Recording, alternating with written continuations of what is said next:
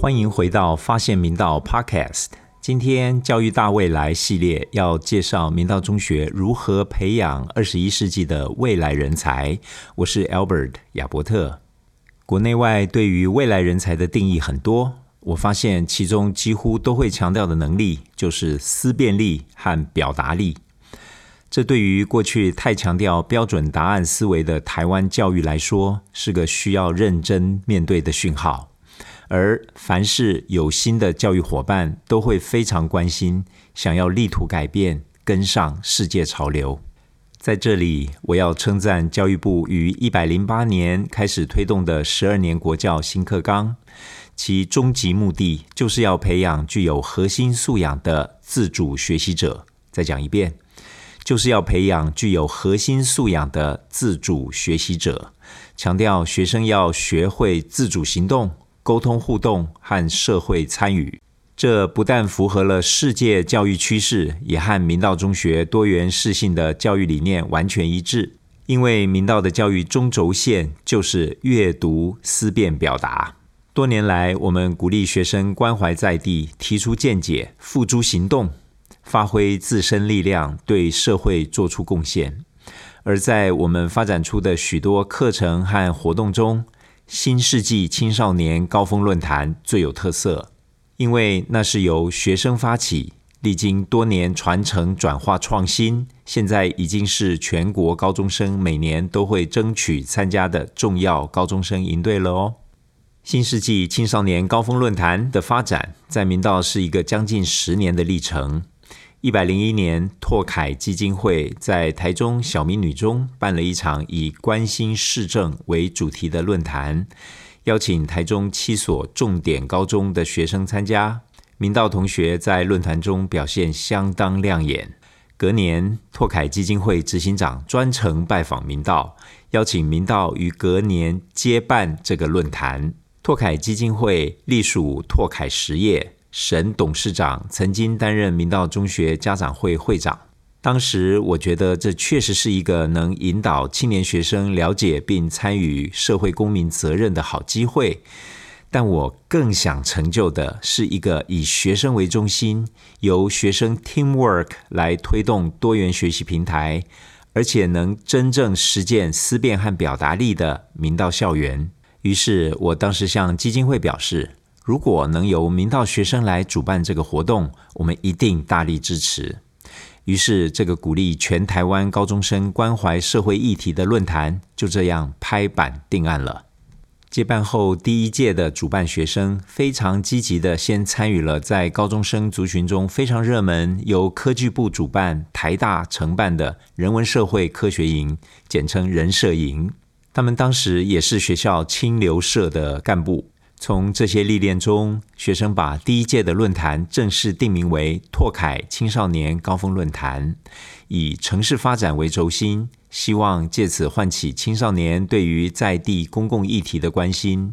鼓励青少年关注自己居住的城市，凝聚在地认同，延伸创意空间，以未来城市主人的角度，为城市的变迁和发展发声。借以表达当今青少年对于在地文化的认知、关怀和责任，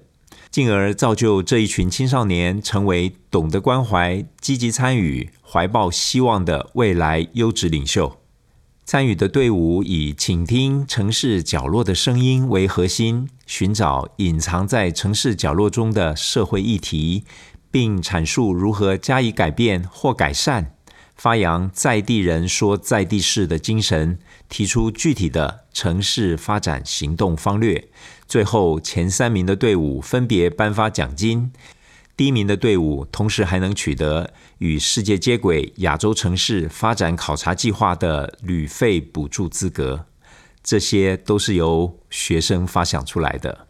两天一夜的论坛由主办学生团队全程主导。从论坛前的线上书面提案，论坛第一天初见面的破冰活动，精彩的专题演讲，刺激的发表与思辨，一天结束后过夜安置，以及多半是彻夜准备第二天上午的专家座谈，还有修正发表，最后宣布竞赛结果，然后复归。这样扎实的活动内涵以及高规格的第一名奖励，立刻吸引了全台高中生的注意与参与。到了一百零四年，论坛有了新风貌，更名为新世纪青少年高峰论坛，以新世纪公民参与为轴心，并为一百零五年崭新的模式敲开了一扇门。一百零五年，新世纪青少年高峰论坛仍然以新时代的公民参与为核心。感谢拓凯教育基金会过去三年的支持。建立了很成熟的论坛模式后，同学们再次发挥思辨精神，再次追求突破。因此，论坛再次转型，由明道中学家长会接手赞助活动办理的经费，同时我们争取到更多奖金的赞助。转型后的新世纪青少年高峰论坛同样关怀在地，逐年提出的主轴包含了在地人关心在地事。家乡改变，我来实现；在地改变，青年实践等等。每次看到这些由青年学生提出的主题，总让我感动不已。转型后的最大改变，就是从过去的竞争改成竞合。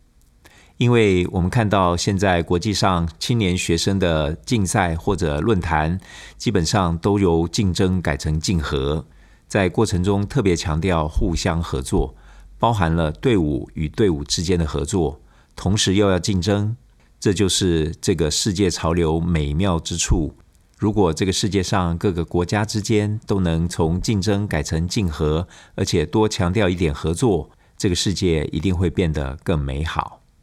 因此。论坛的过程开始强调滚动式修正，鼓励有想法的青年学生可以经由论坛过程中其他队伍给予的回馈，不管正面还是负面的评审的意见，以及第二天论坛工作方来自全台各地的专家学者给予的指导，还有从论坛中学到的种种一次次的修正提案。最终，论坛结业式上没有所谓的名次，只有各个队伍经过两天一夜的论坛后，呈现出更好的专案。论坛结束后几周内，各个队伍可以重新修正计划书，提出自认为更具体可行的行动方案，并且制作三分钟关于计划行动方案的短片，再次回传主办单位。由三个赞助单位选出最后执行圆梦计划的队伍。赞助单位包含了天星工业、明道文教基金会以及明道中学。这样精彩的论坛，每一年在结束的时候，大家都依依不舍，互道明年再见。新世纪青少年高峰论坛举办至今。不仅符合十二年国教新课纲发展中学生核心素养的精神，而且是最具特色、可以实践 SDGs 联合国永续发展目标的学习历程档案资料。因此，每年吸引来自全台高中生的队伍越来越多。虽然要经过计划书的初审、过关斩将，才能入围参加论坛的决赛，报名队伍还是逐年成长。从三十几队到五十几队，到去年的七十一队，以及今年虽然有疫情，却突破到一百零八队。来自北中南东的高中职，还有离岛的金门高中和马公高中哦。正因为这是一个充满学习能量的青年论坛，从一百零八学年度，我们邀请国立公共资讯图书馆担任指导单位，发予参加证书，也是对青年学子最好的肯定。几年下来，我们看到新世纪青少年高峰论坛很可贵的几项具体发展。第一，各地的学生不仅聚焦在如何改变自己的家乡，有具体的行动方略，而且开始连结国际议题，培养全球视野，展现台湾新时代的全局思维与视野。第二，有很多学生开始进行跨校合作，一如本活动一直以来所强调的，展现年轻世代的竞合力。第三，可以看到同学们对于计划的执行开始展现系统性的深度思维。为了让计划可以长远发展，近几年有很多学校以接棒传承的方式，学长姐、学弟妹逐年把一个计划从基础到进阶到议题延伸，展现了深耕在地的持续力。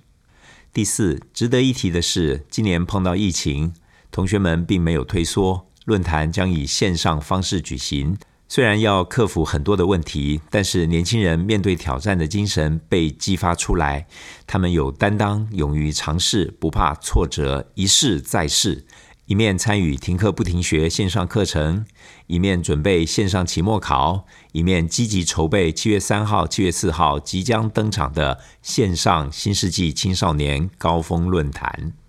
如果你是今年要参与的队伍，相信你一定会有一个很棒的体验。如果你还没参加过，欢迎你积极参与未来的新世纪高峰论坛。我们常说，传承就是明道校园最美丽的风景。看到新世纪青少年高峰论坛经历了接近十年的努力，走到今日丰美的盛景，感受到教育现场非常可贵的教学相长。没错，不但有师长指导同学独当一面，发展出有在地关怀与国际视野的新世纪青少年高峰论坛，同时师长也从学生的表现上教学相长，学习到这一代年轻人已经跟以前不一样了。他们的独立思考性在这个校园继续的激荡，相信台湾教育的未来一定可以在全世界发光发热。我们一起为教育努力。